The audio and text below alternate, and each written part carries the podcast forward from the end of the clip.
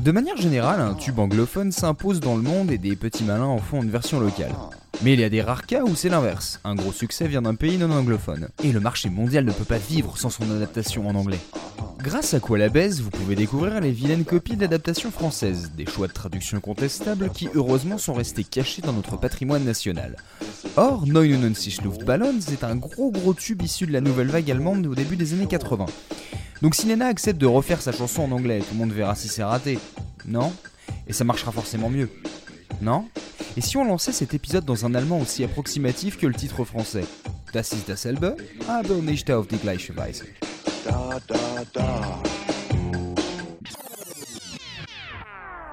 En 82 du XXe siècle, Gabrielle Kerner, surnommée Nena, qui veut dire petite fille en catalan, s'installe à Berlin-Ouest et crée en mai le groupe Nena. Il est composé de la chanteuse, d'un batteur, un claviériste, un guitariste et un bassiste. Le mois suivant sort Round, premier single et premier succès après un passage télé durant l'été. Nena tient une recette new wave qui fait mouche, c'est pop mais assez punk, rapide et incisif. Alors petit aparté, je sais que c'est facile de coller des étiquettes sans expliquer ce que ça veut dire, donc revenons rapidos sur l'expression new wave. Comme souvent, le terme sert à englober facilement tout ce qui suit une nouvelle tendance musicale. Et littéralement, ça veut dire nouvelle vague. Donc bah, ça suffit pour les vendeurs de disques, les critiques et même le grand public. En fait, il faut se dire que la new wave est une évolution du punk rock avec un son plus dansant et généralement plus électronique. Vulgairement, on a appelé new wave tout ce qui pouvait se rapprocher de la pop, d'une musique grand public, quand les artistes plus expérimentaux ont été rangés dans la catégorie post-punk. Ça ne vous servira peut-être jamais, mais au moins vous savez pourquoi on s'appelle Tartine ta culture. Bref, revenons à Nena qui en 83 sort son premier album, Nena. Je suis tellement déçu qu'il n'y ait pas de chanson qui s'appelle Nena. Mais sur cet opus figure la pépite, 99 Ballons, 99 ballons de Baudruche. Hustle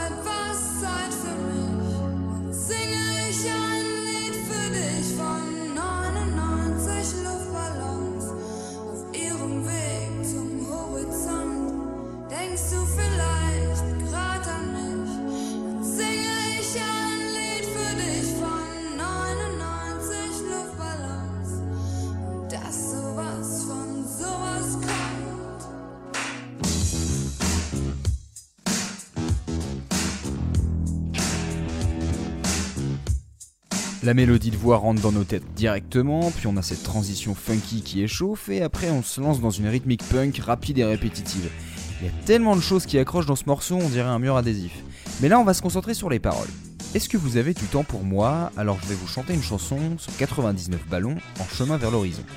Plus tard dans le deuxième couplet, 99 ballons en chemin vers l'horizon, il pensait que c'était des ovnis, alors un général a envoyé un escadron dans le ciel pour nous prévenir si c'était vrai. 99 avions à réaction, chacun était un grand guerrier, se prenait pour Captain Kirk. Il y eut un grand feu d'artifice, les voisins n'ont rien compris et se sont sentis provoqués, alors ils ont tiré vers l'horizon sur les 99 ballons.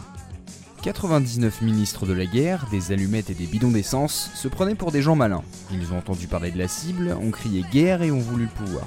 Mec qui aurait pu penser qu'un jour on en arriverait là pour 99 ballons? 99 années de guerre ne laissent pas de place aux vainqueurs, il n'y a plus de ministre de la guerre et plus d'avions à réaction. Aujourd'hui je fais ma ronde, et je vois le monde en ruine, j'ai trouvé un ballon, je pense à toi et je le laisse s'envoler. Si vous avez entendu parler de la guerre froide, je pense qu'une puce a dû vous gratter l'oreille, mais on verra l'analyse après une bonne dose de contexte. Cette chanson est hyper documentée sur les internets, donc je vais vous faire un résumé assez gras de son origine. Pendant un concert des Rolling Stones en 1982 à Berlin-Ouest, le guitariste de Nena, Carlo Cargus, avait remarqué des ballons libérés dans le ciel.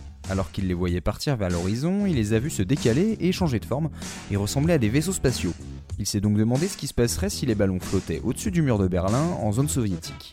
Le groupe se serait aussi inspiré d'un fait divers relayé dans un journal de Las Vegas. En 1973, cinq lycéens auraient fait la blague de simuler un vaisseau spatial en lançant 100 ballons, un se serait perdu, attachés avec des rubans à un feu de circulation. Le reflet du feu rouge sur les ballons donnait l'impression qu'un large objet rouge flottait au-dessus du Red Rock Canyon, à l'extérieur de la vallée de Las Vegas. On mélange les deux anecdotes et ça nous donne une comptine sur une époque où la moindre réaction exagérée des Américains ou des Soviétiques risquait de raser un pays coincé entre les deux puissances. C'est grand public, ça reste en tête, c'est entraînant et musicalement dans l'air du temps. C'est gentil en fait, il n'y a pas de provocation, de personne ou de régime directement visé. Ça condamne juste l'absurdité d'une situation qui durait déjà depuis près de 40 ans. Et les 99 ballons vont s'envoler très haut et être remarqués dans le monde entier. Nena a atteint le top des classements européens en 83 et début 84, mais aussi en Australie, au Japon et aux États-Unis. Pour les pays du bloc de l'Est, bizarrement, je n'ai rien trouvé. Et donc en conséquence a germé l'idée d'une version anglophone qui sera écrite par un dénommé Kevin McAleer et enregistrée début 84 par Nena. Le but étant de garder l'histoire intacte tout en gardant le bon nombre de syllabes.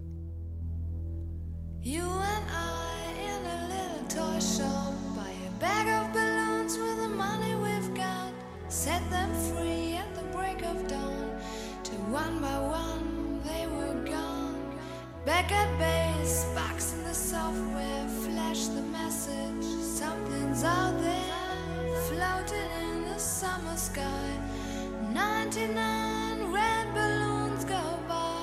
dois remercier le site In the 80s qui a fait un joli taf de comparaison et grâce à qui je vous offre cette traduction. Toi et moi, dans un petit magasin de jouets, on achète un sac de ballons avec notre argent, on les libère à l'aube jusqu'à ce qu'un par un il soit parti. À la base militaire, des bugs dans le logiciel affichent le message il y a quelque chose là-bas. Flottant dans le ciel d'été, 99 ballons s'en vont. 99 ballons rouges flottent dans le ciel d'été, c'est la panique, l'alerte rouge, il y a quelque chose ici qui vient de quelque chose de rouge. La machine de guerre vient à la vie et ouvre un œil acharné, se concentre sur le ciel, les 99 ballons s'en vont. Et l'avant-dernier couplet sur les ministres de guerre devient ceci. 99 rue de la décision, 99 ministres se rencontrent, ils s'inquiètent, s'inquiètent, se précipitent, ils appellent les troupes en urgence, c'est ce que nous attendions, c'est le moment les gars, c'est la guerre, le président est en ligne pendant que 99 ballons s'en vont.